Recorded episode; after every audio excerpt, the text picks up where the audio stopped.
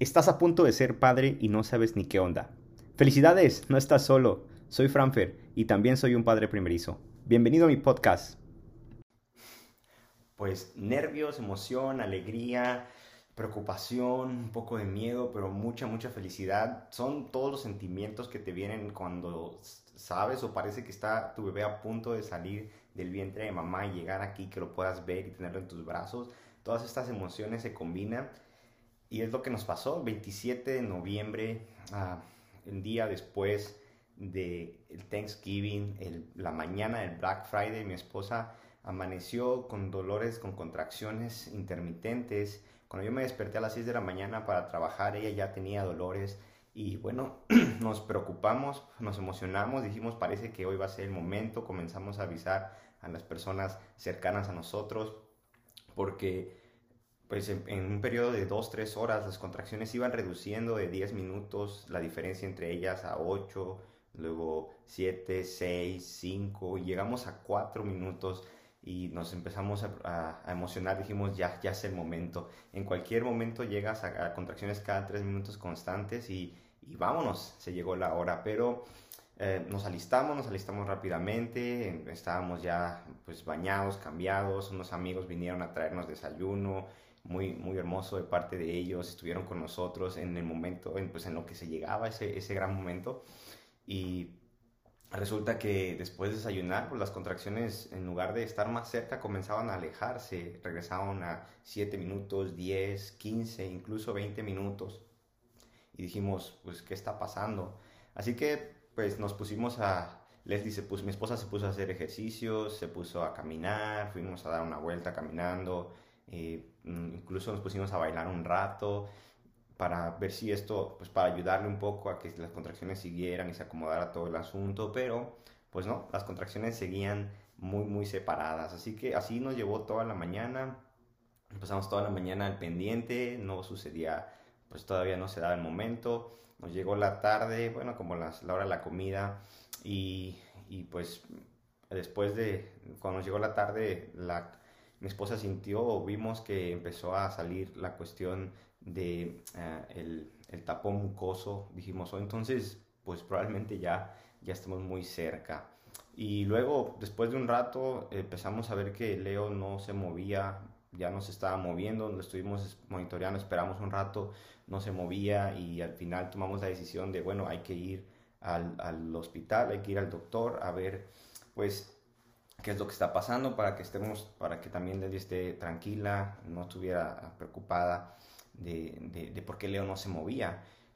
Cuando íbamos al hospital realmente teníamos esa, pues, esa idea de que a lo mejor nos iban a regresar porque no, las contracciones no eran tan, tan continuas, ni se había roto fuente, ni había ningún sangrado, ni nada de este estilo. O sea, las reglas que nos dieron para ir al hospital no se habían cumplido, pero lo que sí es que Leo no se estaba moviendo y eso también es una una advertencia de que hay que ir al hospital, hay que checar que todo esté bien. Así que nos fuimos, nos fuimos al hospital, llegamos y todo por ahí de las 3.12 al estacionamiento, 3.20 al emergency room de obstetricia. Hizo, hizo, mi esposa el registro y todo. Le dijeron, no tienes contracciones seguidas, entonces probablemente te vamos a regresar. De todos modos, las te vamos a meter dos horas de observación. Estuvo dos horas en observación, estuve ahí con ella, pude entrar y estuvimos esperando. Me cuenta ella que al momento que le pusieron los aparatos en su pancita para estar monitoreando a, tanto a ella como a Leo, en ese momento Leo aventó una patadota y desde ahí se estuvo mueve y mueve. Cuando yo llegué se estuvo mueve y mueve. Entonces, pues al final dijeron, pues tu bebé se está moviendo mucho, tu fecha este, para las 40 semanas que se van a cumplir es hasta el miércoles, así que hasta el jueves de la siguiente semana, pues hoy es viernes, pues todavía te quedan seis días por ahí. Así que yo creo que mejor te regresas a casa. Y así fue. Nos regresamos a casa, salimos, pues nos fuimos a comer unos taquitos con los amigos, bien a gusto. Y desde ese día, desde ese viernes, hemos estado esperando el momento. Hoy ya es domingo 29, ya pasaron más de 48 horas que Leslie ha estado, mi esposa, con contracciones ah, constantes, una tras otra, pero mm, intermitentes. Uh, pero no ah, tan seguidas, ¿no? Cada 10, 15 minutos. Y así estamos, estamos en espera de ver qué es lo que, que sucede, cuándo se anima Leo a salir. Y bueno, eso es lo que te puede pasar también como padre primerizo. No sé si a alguien de ustedes les pasó, pues no están solos, ya nos pasó a nosotros. Caímos en la, en la finta, el Leo nos engañó, pero pues para que lo tengan presente, les puedo compartir aquí lo que nos dijeron en el hospital, por los motivos que deberíamos ir al hospital cuando ya es el momento. Entonces, uh, uno de, las, de los motivos es que el tiempo de las contracciones, dice, desde el principio de una contracción, hasta, hasta, hasta que empiece la siguiente. Dice, mida las contracciones desde el comienzo de una hasta el comienzo de la siguiente. Para trabajo de parto prematuro, si, vas si tienes menos de 37 semanas, las contracciones o los calambres se vuelven uh, más frecuentes que 6, 6 contracciones o 6 calambres en una hora o 3 en 30 minutos. Para trabajo de parto de término con más de 37 semanas de embarazo, como en nuestro caso, que ya teníamos 39 semanas cumplidas, dice que las, las contracciones Ah, son dolorosas y son regulares cada cinco minutos o menos durante al menos una hora. Y eso es lo que estaba monitoreando mi esposa eh, el viernes, es lo que estaba sucediendo durante la mañana. Y por eso fue que pensamos que ya era el momento, pero después se empezaron a alejar las contracciones. Las contracciones es uno de los motivos por los que tienes que irte ya al hospital.